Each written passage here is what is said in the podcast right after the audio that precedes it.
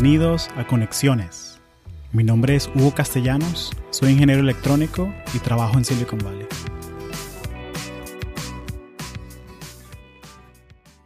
En este episodio del podcast conversé con la doctora María Antonieta Gutiérrez Soto. María Antonieta es tenista, doctora en ingeniería civil y directora del Laboratorio de Estructuras Inteligentes en la Universidad de Kentucky. Un día María Antonieta estaba en una feria de carreras eh, mientras estaba haciendo su pregrado en ingeniería civil y se le acercó una persona de otra universidad y le comentó, oye, ¿has pensado alguna vez en hacer un doctorado? Y el resto es historia. Ahora María Antonieta no solamente terminó su doctorado, sino que consiguió una plaza como profesora asociada en la Universidad de Kentucky. Entonces, María Antonieta nos contó su historia, cómo fue su trayectoria desde jugando tenis en la universidad, donde fue becada por la Universidad de la Mar, eh, cómo es su día a día como profesora, investigadora, eh, y también qué hace un estudiante estrella, qué es lo que hace que un estudiante sea no solamente un buen estudiante, sino un estudiante de otro nivel. También conversamos sobre su laboratorio y sus áreas de investigación, como biomímica, desastres naturales y teoría de juegos.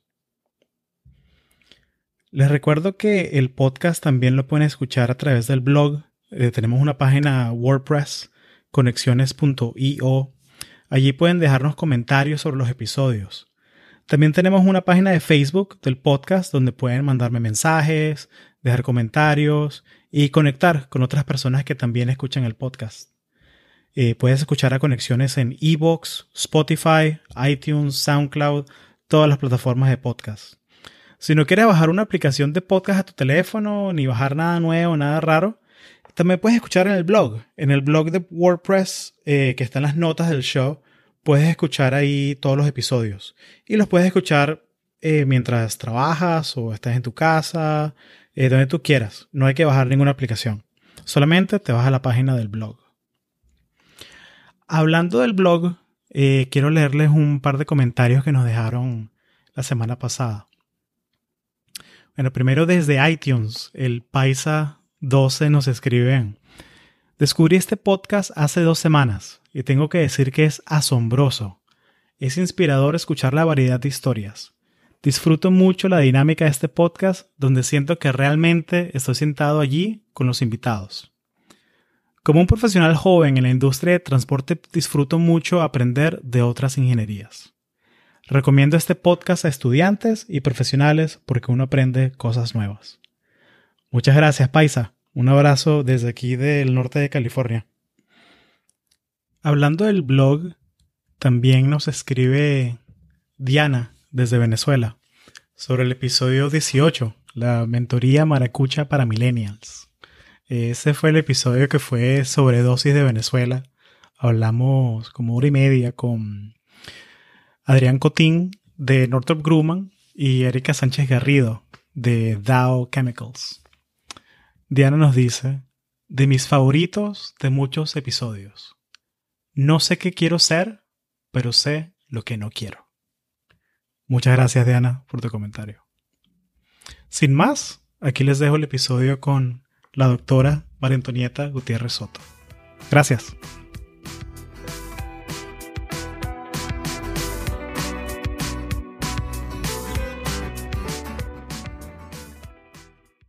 María Antonieta Gutiérrez Soto, bienvenida a Conexiones. Gracias, Hugo, un placer. Eh, muchas gracias por hacer el tiempo este, este viernes. Sé que ya es final de semestre y están el reloj andando y muchas cosas por hacer, no suficiente tiempo, así que aprecio mucho cada minuto que nos estás regalando. No, claro, por supuesto, pero ah, en este tiempo nosotros estamos igual que los estudiantes. Ya, ya después vienen las vacaciones porque los dos los disfrutamos, entonces es como que ya, ya, ya pronto, ya pronto terminan todas las obligaciones y viene el descanso. Qué bueno, qué bueno. Cuéntame Échame, échame tu historia, o sea, porque ¿cómo, cómo llega, o sea, tienes el acento venezolano de frente, eso no, no nos lo quita nadie. Tú eres profesora en la Universidad de Kentucky. Correcto. Cuéntame eso de cómo llegas tú de, Venezuela a Kentucky. ¿Cómo, cómo, ¿Cómo fue eso? Creo que mi trayecto a profesora no es el más común que uno escucha. Yo jugué tenis toda mi vida, fue estudiar atleta de alto rendimiento y cuando estaba en Venezuela em, yo seguía jugando tenis y habían distintos jugadores en mi academia que, que, estaban yéndose a Estados Unidos y cosas así, y a veces algunos entrenadores te dicen, pero ¿por qué tú no vas? Y yo dije, pero ¿qué es eso? ¿Cómo, cómo así? O sea, ¿cómo funciona eso? Y yo fui reclutada por la Universidad de La Mar, que está en Texas, y ahí fue donde hice el pregrado en Ingeniería Civil, y después de ahí gané una, una beca eh, para ir a hacer el posgrado en Ohio State, y ahí saqué la, la maestría y, el, y después el doctorado en ingeniería civil. Y una vez que completé eso, me vine para Kentucky y ahorita como profesora. Excelente. Gracias, profe. Eh, pero me llama mucho la atención eso, porque, o sea, tú, o sea, tú jugabas tenis en la universidad, o sea, profesional. ¿Cómo, cómo balanceas tú eso de, de, de, de ser jugador de tenis y estudiar ingeniería? O sea, no, no, me imagino que no, no debe ser fácil. Es que para mí, para mí el tenis era todo de verdad, para mí el tenis era como que mañana, tarde, noche, mañana, tarde y noche, y, el, la ingeniería era como un hobby, como que algo que tú hacías para el lado, este, porque eso es lo que, o sea, hay muchas universidades que a uno lo reclutan y te dicen, bueno, tú puedes ser, puedes venir para jugar a la universidad, pero tú no puedes ser ingeniería, tienes que estudiar otra cosa tienes que estudiar algo que sea menos exigente porque ingeniería es demasiado exigente y queremos que, si te estamos becando para que vengas a jugar tenis, es para que juegues tenis, no para que, necesitamos que estés dedicada 100% al deporte. Y, y esta universidad, cuando yo le dije, bueno, me gustaría ir a esta universidad, pero yo quiero estudiar ingeniería, y ellos me miraron como que, bueno, si tú crees que puedes, con todo, pues, o sea, ok. Y hay muchas personas que empiezan y no terminan, pues se cambian, se les dificulta, pero a mí me encantaba, siempre me gustaban las matemáticas, la física, la química, siempre me gustaba mucho, pues, y para mí, creo que cuando vine a Estados Unidos la primera vez, el inglés para mí me costaba mucho. Y más bien cuando vi matemáticas, me relajé, yo dije, algo que entiendo. Yo por fin la Y, déjame conseguirte la X, no hay problema. Yo estaba feliz en mi clase de matemática porque era lo único que sí realmente entendía, porque cuando yo vine a la universidad, ellos me querían por el tenis, ellos ni siquiera vieron los exámenes de inglés, para ellos era como que necesitamos ese talento. Y, y cuando llegué y llegaron los, los resultados del examen, dijeron como que eh, esta muchacha necesita unas clases de inglés primero. pero, matemáticas sí, o sea, bien, pues, y, lo disfruté y no sé cuál era la pregunta. Qué bueno. No, la contestaste perfecto. Era, sí, porque matemáticas es el lenguaje universal, ¿no? Eso sí, no. Eh, y eso me pasó mucho a mí también en el pregrado, que es que por lo menos muchas veces yo, yo estudié en la Universidad de la Florida Central en Ingeniería Electrónica y muchas veces pasa que el profesor está en una conferencia y da la clase el TA. Y a veces el TA, o sea, tiene un acento fuerte, ¿no? Puede ser, porque mucha gente de Europa del Este o de China, de la India. Y muchas veces lo que decía yo era que era, ok, bueno, ignora lo que dicen, pero mira el tablero. O sea, que los números son la verdad. O sea, la fórmula, cómo despejan, todo eso. Entonces, enfócate en la matemática, que es lo, universal, ¿sabes? Que eso sí es, es verdad en, aquí, en China, en cualquier lado. ¿Y tienes alguna, alguna historia así de, de esa época de, estudiante y tenista profesional que, que, que, te recuerdas con cariño, así de, de algún juego, algún partido, alguna, algún meet? Yo tengo muchas experiencias increíbles porque es una experiencia increíble. La educación realmente es algo extraordinario. La vida estudiantil en la universidad eh, tiene demasiadas cosas, pero nosotros ganamos conferencia un año jugando tenis, tú participas en la conferencia y uno de esos años nosotros lo ganamos y para mí eso fue como que increíble, o sea, fue como que, ay, vamos al NCAA, al All American y, y fue chévere pues porque te dan los anillos, te dan la placa y, y es, fue, es muy bonito pues porque uno se esfuerza tanto y es como un trabajo en equipo, entonces como que todas dimos nuestra nuestro granito de arena y fue hasta el último segundo. Fue una cosa así como que no fue sobrado así, sino que fue el último partido, los últimos puntos, el tercer set. Y fue una cosa así como que por una diferencia de dos puntos fue que se definió la cuestión y cuando lo ganó todos nos, todos nos quedamos como que, ¿qué? No puede ser, nadie nos quería y ganamos. Y, fue, bonita esa experiencia, sí. Qué chévere, eh, qué chévere. ¿Y este amor al tenis, esto viene de, de, familia, de niña? ¿Cómo, cómo, ¿Cómo viene este amor al tenis? Mira, eso, nosotros fuimos los más, como los underdogs, porque lo era súper random. Mi hermana y yo, o sea, mi mamá, mi mamá siempre nos quería mantener ocupadas. No quería que fuéramos niñas que estuvieran vagueando, así, nada de eso. Entonces, mi hermana y yo somos muy contemporáneas, tenemos como un año de diferencia y mi mamá siempre buscaba como actividades que a las dos nos gustara. Entonces, empezamos que sí con el ballet. Y entonces, este, a mí no me gustaba, mi hermana sí. Pero después hicimos natación.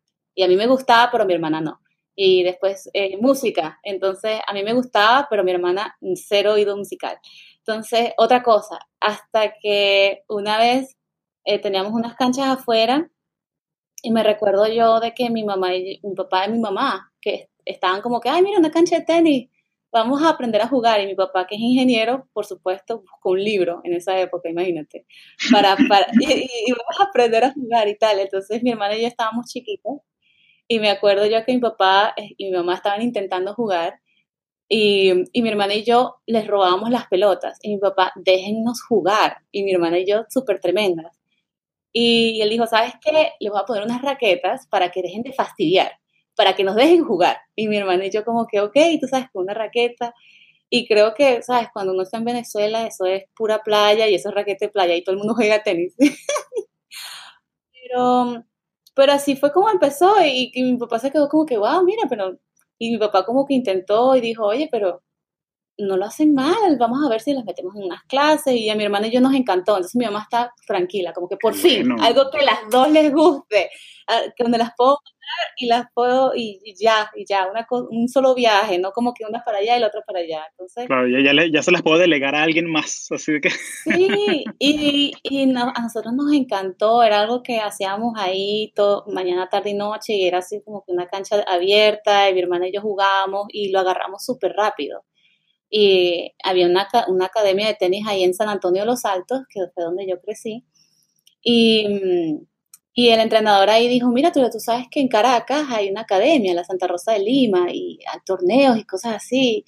Y mi mamá, pero ¿por qué es? Como que, ¿qué es eso? ¿Qué mundo es ese? Y, y nada, cuando teníamos 10, 11 años, fuimos para nuestro primer torneo y eso fue como cinco meses después de que empezamos a jugar, o sea, una cosa así como súper rápida.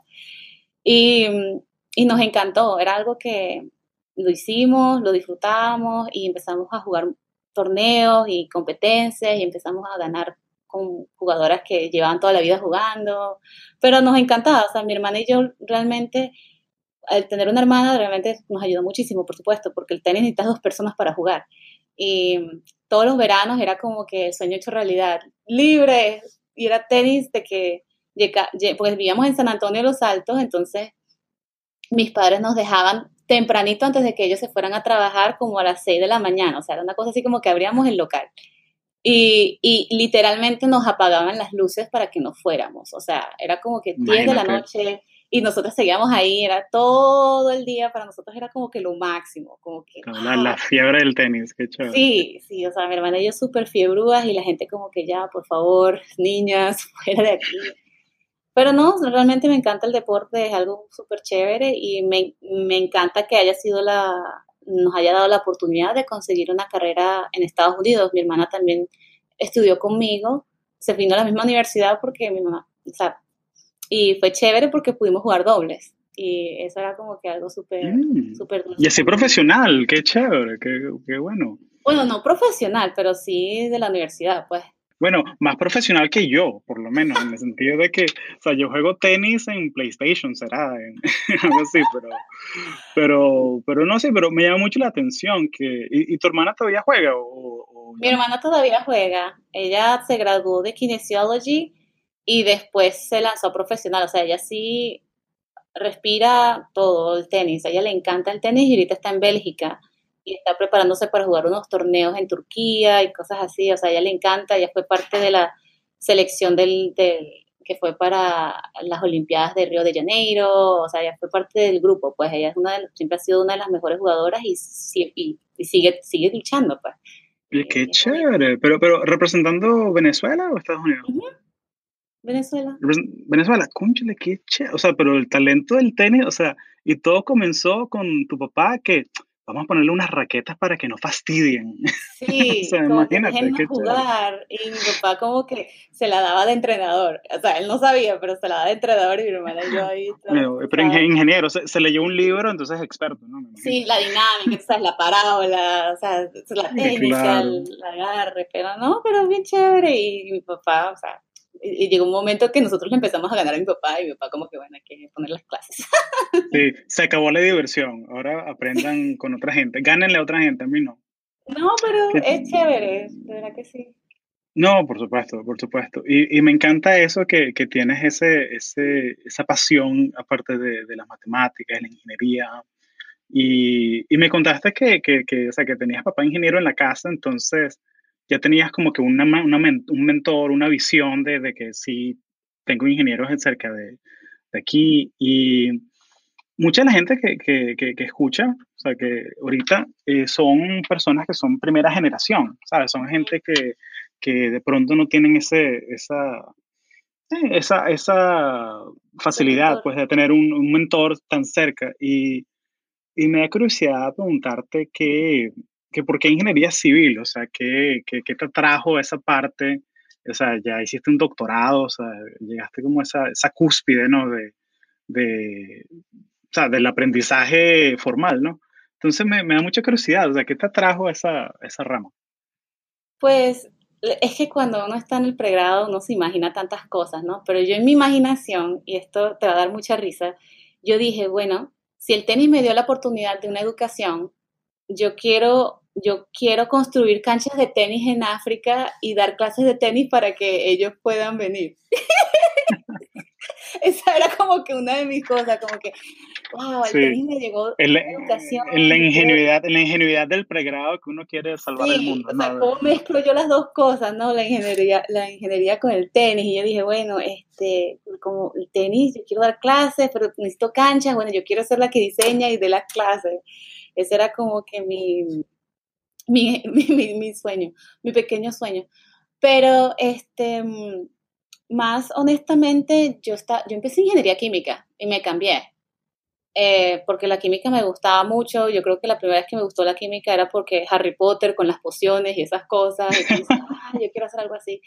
Pero claro, la alquimia. eso, y, y, me, y yo salía muy bien en las clases, o sea, yo estaba como que química me daba bien y eso, pero yo dije, yo creo que me gustaría una carrera donde yo pudiera estar afuera, donde yo pudiera verlo más y, y siempre me han gustado los edificios, pero me di cuenta del poder que puede tener una carrera como ingeniería civil, porque si te das cuenta las pirámides de Egipto o todos esos países que tú los conoces por las estructuras, la Torre Eiffel, las conoces por las estructuras. Y yo dije, una carrera en ingeniería civil tiene la capacidad de transformar una comunidad entera porque una, ingeniería civil te trae el agua, te trae la transportación, te trae el edificio. O sea, si tú te das cuenta de cómo la ingeniería civil te ha afectado en tu día a día, tú, te das cuenta de que qué serías tú sin un edificio, o sea, sin un edificio, sin agua, sin la transportación, sin, sin la gente que está cuidando del ambiente, que no haya contaminación, o sea, la geotécnica, o sea, realmente es una carrera muy completa y a mí me encantaba tener esa, como esa capacidad de,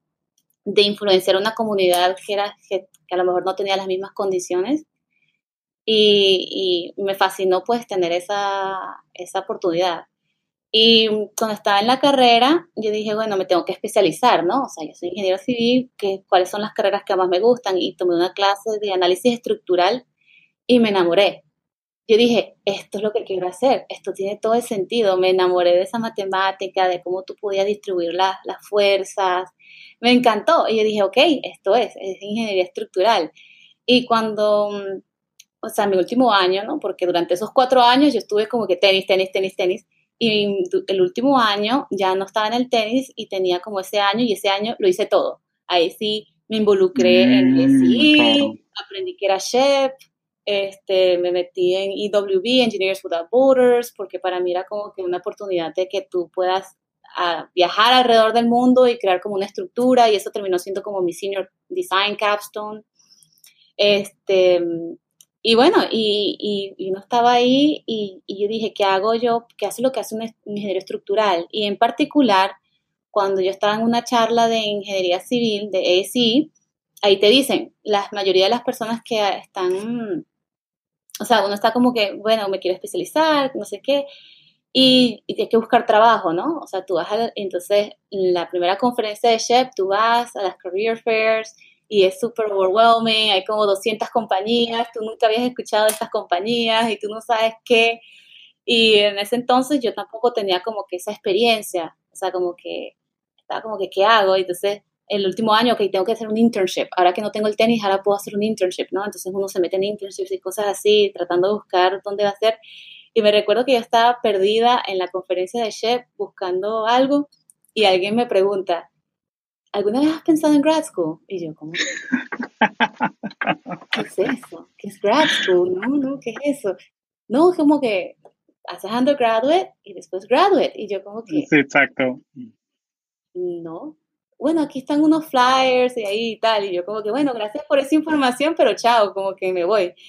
Este, pues, tenía como que, ¿sabes? Tengo una hora para poder cambiar al mundo con esta compañía que, que, según yo era la más importante, ¿no? Este, pero fue, esa fue como la primera vez que pensé en grad school. Era como que la primera vez que yo dije, eso es una opción, ¿qué será eso? Claro, este, es un paralelismo, sí, hay un paralelo ahí con las raquetas de tenis. De, Oye, toma estas raquetas de tenis, distráete y, y mira, y, perfecto, te becaron completa. Y ahora como que vino alguien con unos flyers de, eh, léelo ahí, no te preocupes, léelo, avísame si te interesa. Piénsalo, piénsalo. Y ahora tienes un doctorado y eres profesora eso me encanta esa historia, o sea, me encanta que bueno, pero es, que, es, que, es que muchas veces te dicen, no, es que si quieres aprender más, eso cuesta más plata, ¿no? Eso es más dinero. Entonces tú dices, yo no estoy hecha de dinero, especialmente con la situación de Venezuela y todo eso, tú dices, o sea, más educación, no, no, yo quiero es trabajar, ganar plata y cosas así. Y, y cuando te... Y había otra, otra charla que decía, o sea, todas las posiciones que yo quería aplicar en ingeniería estructural requieren maestría. Y yo como que, y entonces ahora, ahora, ahora, hay como dos, dos cosas que te están diciendo, que tienes que sacar la maestría para ser ingeniero estructural y has pensado en grad school y yo como que, ok, esto tiene como sentido, ahora cómo hago. Y te, y, y te van diciendo que no, mira, pero este, puedes aplicar para fellowships, para que te paguen los estudios, o puedes ser TA, y si te das cuenta de todas las clases que tú has tomado en la universidad, siempre hay como un asistente, como tú dijiste. Y esas personas las están financiando de esa manera. Entonces yo dije, ah, claro, bueno, yo, quiero ser TA, entonces, claro, yo puedo hacer eso. Y me recuerdo que era como mi último año y yo dije, ¿qué voy a hacer? Y bueno, estructuras y tal. Y te dicen, bueno, muchas veces cuando tú haces grad school tienes que hacer research. Y dije, ah, tengo esos flyers, ¿no? Que me habían dado en share, déjame ver y tal. Y yo dije, bueno, estas universidades y tal, pero tienes que especializarte en una área de investigación. Y yo dije, uy, áreas en estructuras de investigación, ¿qué será?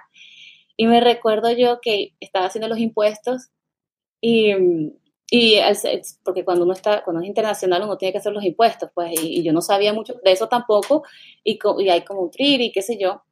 Y yo estaba en la oficina y bueno, mientras esperas, ¿por qué no lees? Eh, tú eres ingeniero civil, ah, mira, saliste en la, en la revista. Y era, era como que estructuras inteligentes. Y yo como que, wow, ¿qué es eso de estructuras inteligentes? No, que, que tú puedes poner sensores en, el, como que el, el, puente más inteligente de Estados Unidos. Y yo como que el puente más inteligente, ¿qué es eso? Y, tení, y eso es un puente que está en Minnesota, St. Anthony's Falls, y tiene todos los sensores. O sea, tiene todos los sensores, todos los juguetes. Y, te, y salía ahí como un, un, un ingeniero civil como así, como que tú puedes ser el doctor de este edificio. Y yo, ¿what? Y yo como que, ¿qué no entiendo? Y es como que, porque estás monitoreando cuando está enfermo o no para prevenir que se caiga. Y para mí eso era sumamente fascinante. Y yo dije, ¡Ah! es como que lo más alto, porque normalmente cuando la gente piensa en ingeniería civil, piensan, ah, no, eso es concreto, tierra, como que eso es lo, como que una cosa muy, no le ven como que, ay, eso no es tan interesante. Y cuando yo vi eso, yo dije, ah, pero es como la integración de todo, es como lo más alto en tecnología, o sea, me llamó muchísimo la atención y dije, eso es lo que quiero hacer, yo quiero hacer estructuras inteligentes. Y entonces me metí a buscar y me recordé de esa revista, yo dije, la Universidad de Ohio State, y yo, ah, bueno, vamos a ver que, quién estará haciendo esta investigación. Y, y, y busqué, en, o sea, en todo Estados Unidos como que estructuras inteligentes, las universidades y tal, y me recuerdo que, que conseguí el perfil de un profesor que hacía estructuras inteligentes, que fue uno de los mejores y tal, y tenía unos libros y me encantaban los gráficos y toda la información. Yo dije, wow, qué fascinante. Y le escribo y le digo, profesor, vi esta información, quiero hacer esta investigación y tal. Y, y me recuerdo yo que, y así pasó con muchos otros profesores, cuando, cuando yo empecé, habían profesores que habían unas carreras como que ingeniería arquitectónica, y yo dije, what? Y dije, eso no lo conocía, como que una ingeniería que mezcla con arquitectura, ¿qué será eso? Y, este, y eh, edificios renovables, todo eso me fascinaba, esa, esa oportunidad de usar menos recursos y, y eso, y, bueno, no sé, contacté a distintos profesores, este profesor le fascinó que yo hubiese hecho, yo supiera tanto del tema de estructuras inteligentes. Y, claro, vio una semilla ahí, estoy en Ohio State, el, el profesor que te, que te agarró para el doctorado, ¿no? De, de, de mentor. Sí, ¿cómo se llama? Joyat Adeli. Y esa es una eminencia, ¿no? En, en esa área de... Sí, o sea, yo el, el, profesor es una persona extraordinaria, que para mí era como que en ese entonces ni siquiera sabía la magnitud de lo que él era, porque él estuvo hasta nominado por el premio Nobel de Medicina. ¿Qué? Y yo como, sí, o sea, es una cosa que tú dices como que un profesor de ingeniería civil, ¿cómo puede estar, cómo, cómo que hace medicina? ¿Cómo que hace investigación? Y tú dices, y es súper interesante, y ahí es cuando tú te pones a pensar como que qué es lo que es un profesor entonces, si puedes abarcar tantas áreas, tantas investigaciones, hay límites. Pero por estructuras o, pero por estructuras o cómo, cómo es la conexión, como que no, me, no me, cuadra. No te cuadra. Bueno, este. Un poquito, pero no sé. un poquito. Pues, estuvimos hablando de cómo las personas ponen sensores en edificios para poder detectar cuando la gente está enferma. Pues esas señales te dan una información. Y tú, la forma en que tú puedas obtener esa información de las señales, tú la puedes adaptar a, cualquier tipo de señal. Y él utilizó uno de esos métodos para el análisis de señales que vienen de las personas que tienen autismo, síndrome de Down, este, ah, problemas, o sea, todo lo que es con la parte neuronal.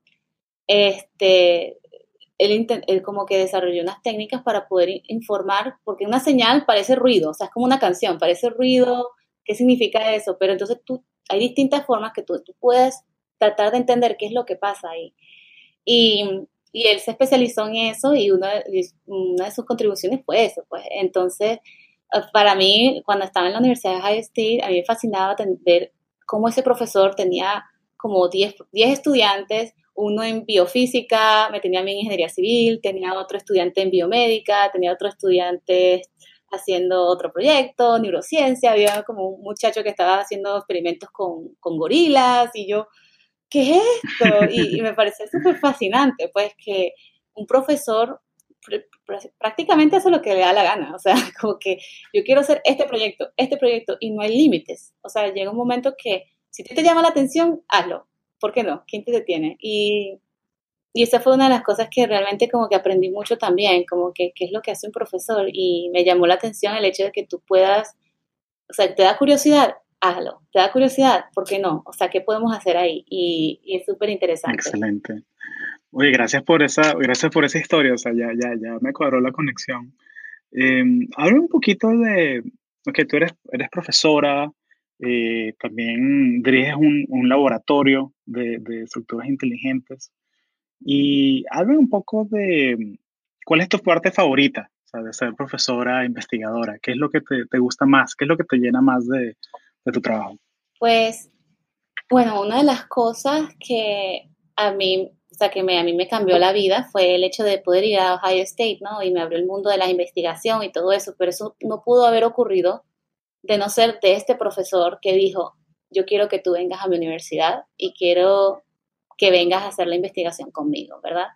Y él consiguió que a mí me dieran la beca, que significa que yo no tenía que pagar por los estudios.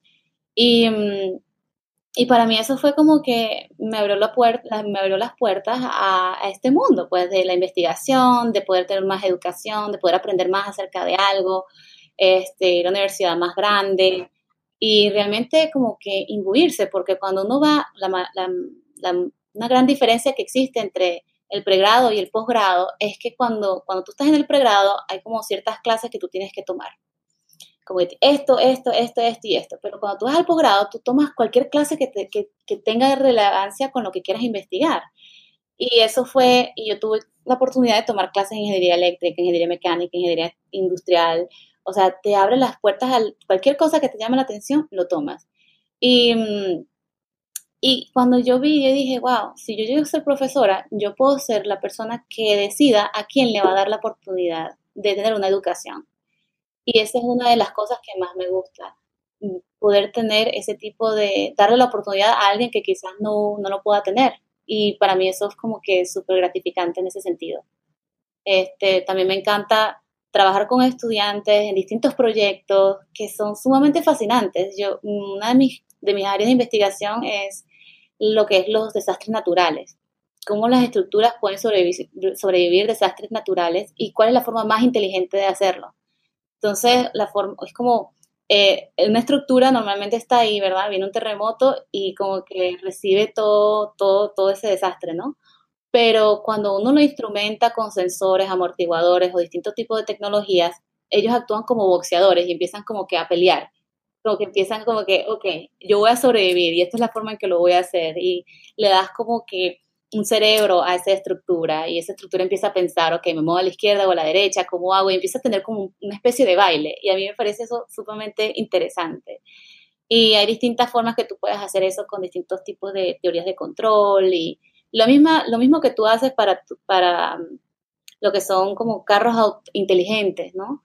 Este, robots, la robótica, todo eso, toda esa matemática o tecnología que tú puedas usar para eso, yo lo utilizo para edificios, para puentes, para modelar cómo las, las estructuras eh, interactúan con los carros o cómo las personas toman decisiones para, para evacuar en esas situaciones donde tienes que estar.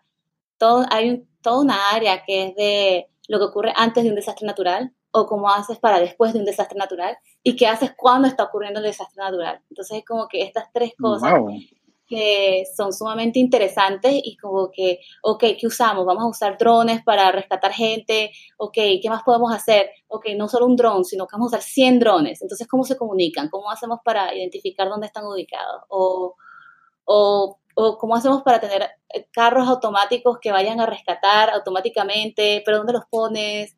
¿Y cómo haces tú para que la estructura le vaya diciendo al carro que ya está sobrepasando el límite, vete para otra ruta? ¿Cómo haces tú? Y después, una de las cosas que también me llama mucho la atención es que los desastres naturales son una fuerza espectacular. Y entonces, normalmente nuestro trabajo como control de vibraciones es como disipar esa energía. Hay mucha energía que la estamos transformando, ¿verdad? La estamos disipando para crear, disminuir la, la, los problemas que ocurren cuando están en eso. Pero entonces la pregunta es, ¿podemos absorber esa, esa energía? Entonces como que un terremoto. y guardarla para usarla después o algo así. porque dominarla de, alguna manera. Después de un terremoto, de un desastre natural, es que no hay, no hay, no hay, no hay energía. Entonces tú dices, ¿hay alguna forma de que la pudiéramos convertir? Entonces imagínate si la pudiéramos hacer. Entonces para mí es como que un tsunami o algo así, y, y tienes esa turbina que está ahí generando como loca, o que tengas algún, el mismo edificio que está recibiendo todas esas energías, que, que de alguna manera esa vibración la pueda contener de alguna manera. Este, para mí es fascinante y eso es como que sí lo es, qué chévere. Donde, donde paso mis horas y mis días con estudiantes y tengo estudiantes que, son fascinantes. O sea, realmente, ¿Cuánto, ¿Cuántos estudiantes tienes ahorita que estás tutelando? Ahorita tengo un grupo de investigación que ya, o sea, yo empecé el año pasado, ¿no? Pero para mí es como que yo hablo con todo el mundo acerca de mi investigación, siempre en la calle y siempre digo, ¿y tú qué estás haciendo? Pues en la conferencia, estoy en SHEP y yo, ah, tú eres ingeniero civil, ¿y qué haces? ¿No quieres trabajar conmigo el semestre que viene?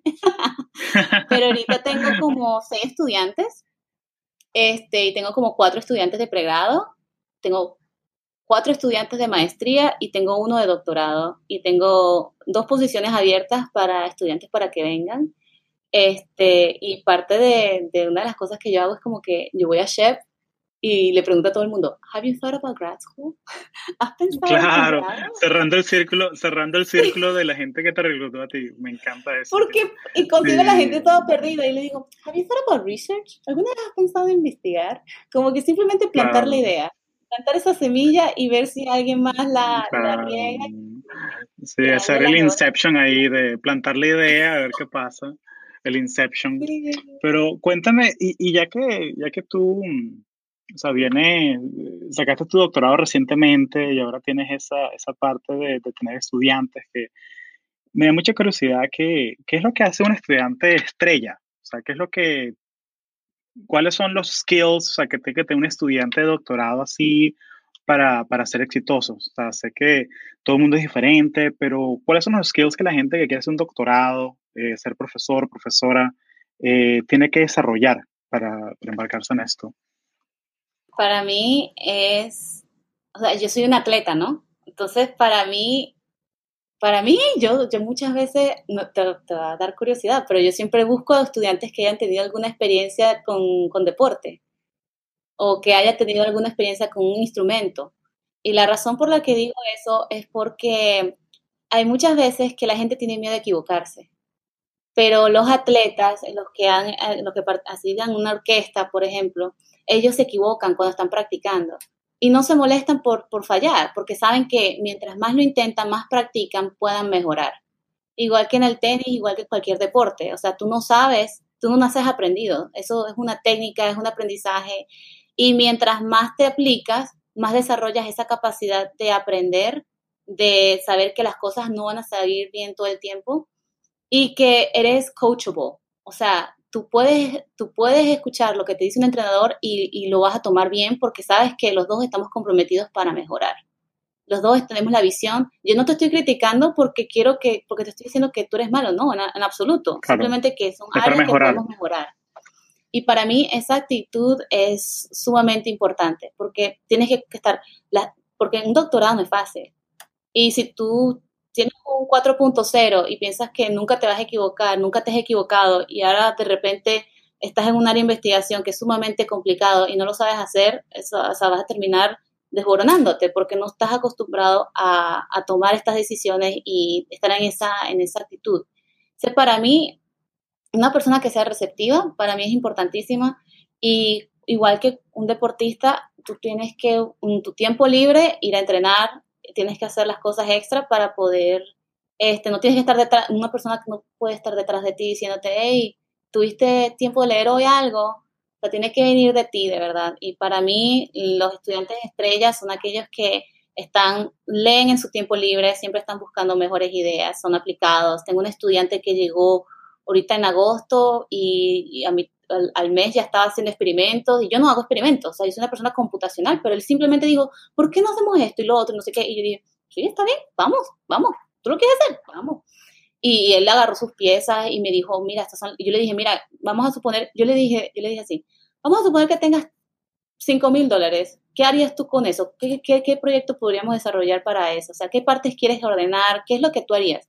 Y él agarró y dijo, ah, sí, pa, pa, pa, pa, pa, pa, pa, pa y fui a este. este y eso para mí es fascinante, pues, porque no son personas que son self-driven, o sea, son personas que pueden, son independientes y tienen la capacidad de, de ser cochados, de que sí, todo el mundo tiene algo que aportar. Realmente tener esa actitud de poder escuchar, de, estoy hablando con Hugo, y yo sé que hablando con Hugo puedo aprender algo que no sé. Y tener ese tipo de actitud me parece que es sumamente importante porque muchas veces yo he visto que hay personas que dicen, no, yo soy, yo soy correcto, todo lo que yo digo es y yo soy la única persona que tiene la razón. Y ese tipo de, de estudiantes realmente no, no van a lograr mucho, pues, porque realmente no. Claro, hay que, hay que tener una resistencia, como que tener una, tener esa actitud de sí y de, de, que, de que sí se puede aprender.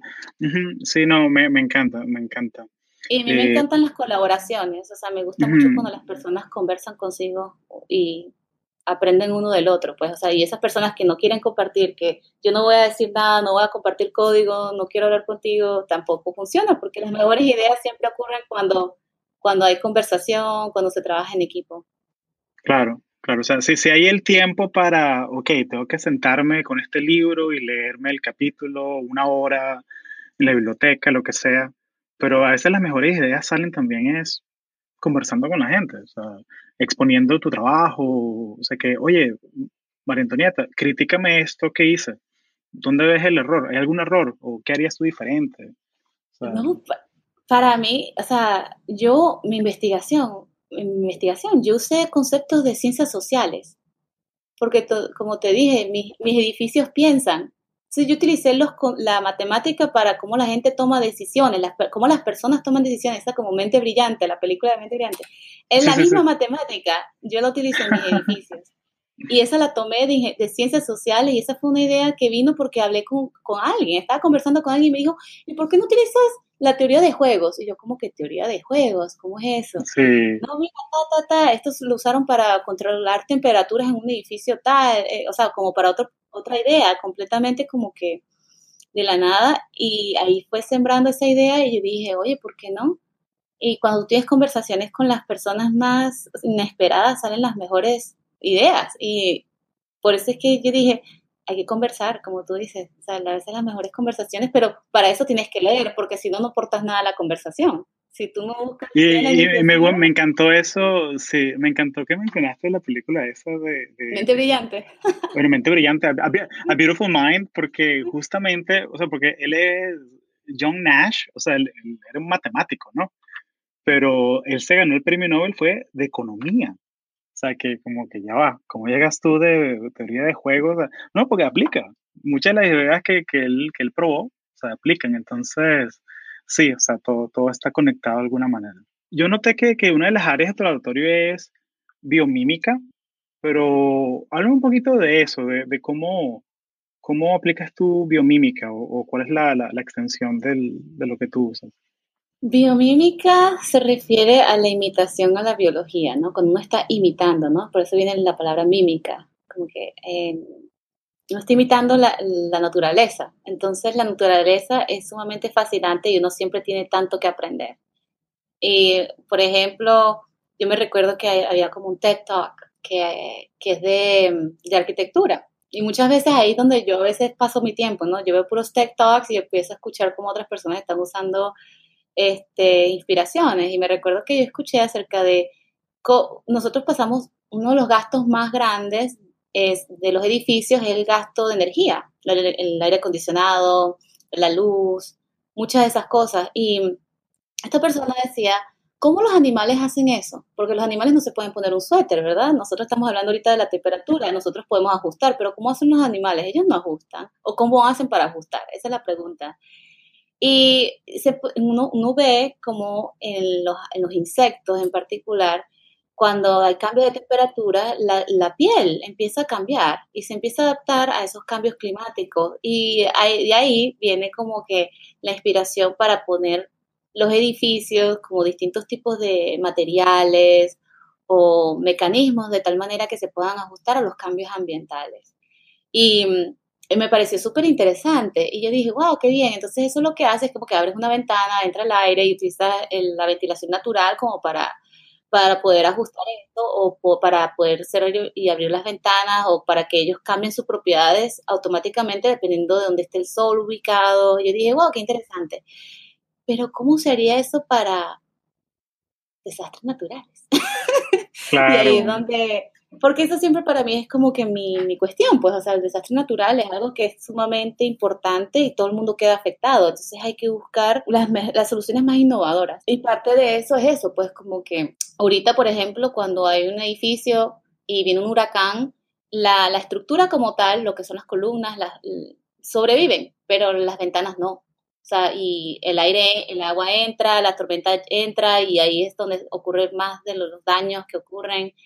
Y, mm, y entonces la gente tiene que demoler, a pesar de que el edificio resistió el, huracán y todo eso, lo, lo, que el agua manchó las alfombras, todo el gasto, dice, ¿sabes qué? Olvídalo. En vez de limpiar esto y volver a, a, remodelar, preferimos construir un edificio nuevo.